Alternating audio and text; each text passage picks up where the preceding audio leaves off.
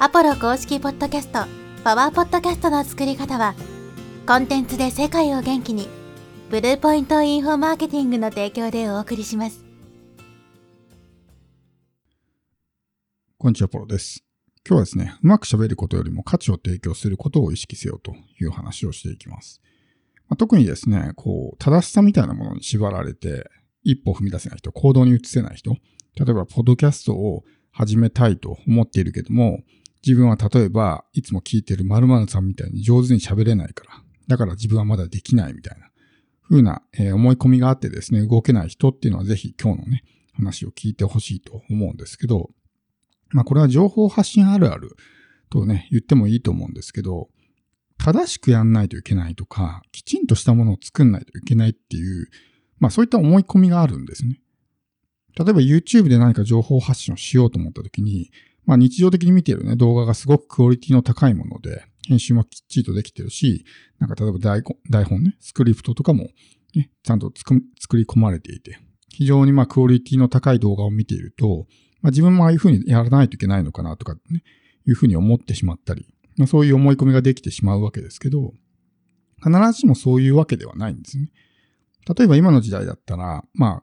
一般の人であっても、お金をかけずに本を出版することってできますよね。Amazon 使えば電子書籍が出せるので、まあ、誰でも簡単にね、本が作れるわけです。だけど、やっぱりそういう、まあ、プロの出版社が出しているような、きっちりとね、えー、作られた、クオリティの高い本っていうのは、まあ、作れないと思うんですよ。はっきり言って。まあ、当たり前ですよね。経験も違うし、向こうはもうプロでね、長年やってる人たちがチームを組んで作ってるものなので、それを一個人が、経験のない一個人が同じレベルのものを作るっていうのは、まあ基本的にね、無理だと思うんですけど、でもそういうものを作らないといけないんだっていうのに縛られてしまって動けなくなるっていうのはよくあることなんですね。で、例えばこのブログとか電子書籍に関して言うと、僕はよく言うんですけど、あの、別に我々は言語学者でもないしね、プロの作家でもないわけですよ。だから、その上手な文章を書く必要ってないわけですね。正しい日本語とか。その言葉遣いとか一つ一つも我々の個性なわけですよ。だから、例えば、ポッドキャストとかに置き換えてね、見るならば、リスナーの人たちって、我々のチャンネルに何をね、求めて聞きに来るんですかってことです。この人の話上手だから、喋、上手な喋りが聞きたくて、聞きに来てるわけじゃないと思うんですよ。もちろん、下手くそなよりは上手な方に越したことはないですけど、この人の喋り上手だから聞こうっていう、そういう意図で来る人って、まあ、ほぼいないと思うんですね。例えば、芸能人とかね、お笑い芸人とか、そういう人のチャンネルであればね、その喋りそのものに、まあ、興味があってくるみたいなことはあったとしてもですね、我々のような無名の一般人のチャンネルで、そういった目的で来る人っていうのは、まあ、ほぼいないわけですよ。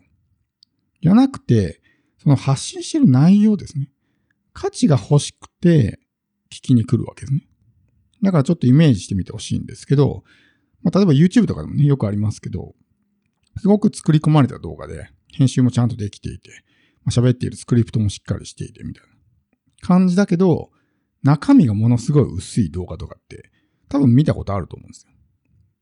で、そういう動画と全然こう作り込まれてなくて、まあ荒削りな感じでね、決して見た目のクオリティは高いと言えないけども、話の内容がめちゃくちゃ濃いみたいな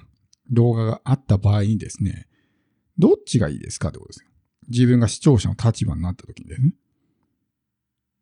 その、ちゃんと見た目のクオリティはいいけども、内容が薄っぺらい動画。で、全然作り込まれてないけども内容がめちゃくちゃ濃くてね、有益な情報が得られる動画。おそらく後者だと思うんですね。別に、その、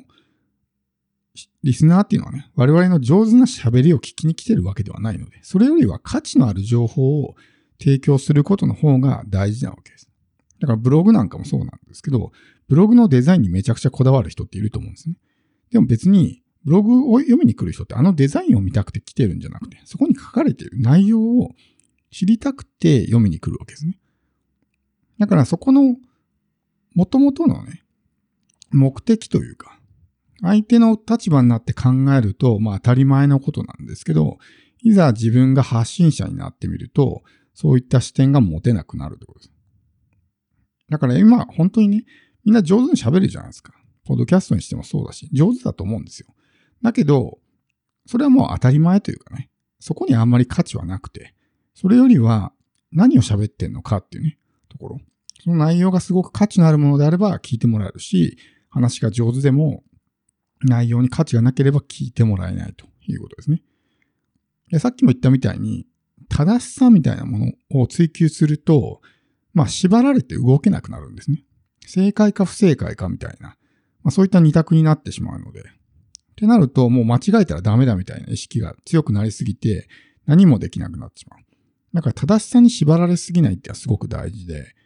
ではなくて我々は別に、例えばこういうポッドキャストにしてもね、アナウンサーでも何でもないわけじゃないですか。だから日本語間違えたからって別に何か問題があるわけじゃないですね。そういう、まあ、言葉とかをね、必要以上に気にする、まあ、重箱の隅をつきたいような人には不快に感じられるかもしれないけども、別にその言葉遣いをちょっと間違えたからって、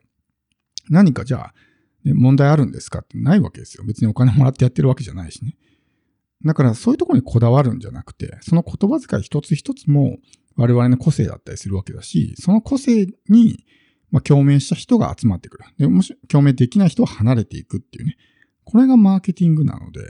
そこを自分の個性を全部殺して、正しさだけを追求してしまうと、非常にまあ無機質というかね、人間味のないつまらないコンテンツになってしまうわけです。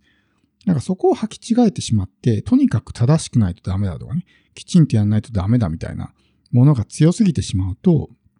そもそも動けなくなってしまうみたいなことがあるわけですね。でもそれって本当に求められてるんですかっていうと、多分そうじゃないんですよ。我々に対して。そういうのを求めてる人は最初からそういうとこ行くから。NHK のニュースを聞きに行ったりとかね。多分そうだと思うんですよ。もっとちゃんとクオリティのしたものを、ね、本当に求めてる人はそういうとこ見に行くんで、我々のとこわざわざ聞きに来るっていうのは、ね、それではなくてもいいから情報が欲しいとかね、って思ってるから聞きに来るわけです。逆に言うと、喋りは下手くそでもいいんですよ。思いが伝わったりすれば。すごくたどたどしい喋り方で、えーとかあのとかがね、入っていたとしても、なんか思いが伝わってくるとか、あ、この人頑張ってるから、じゃあ自分も頑張んないとな、みたいな。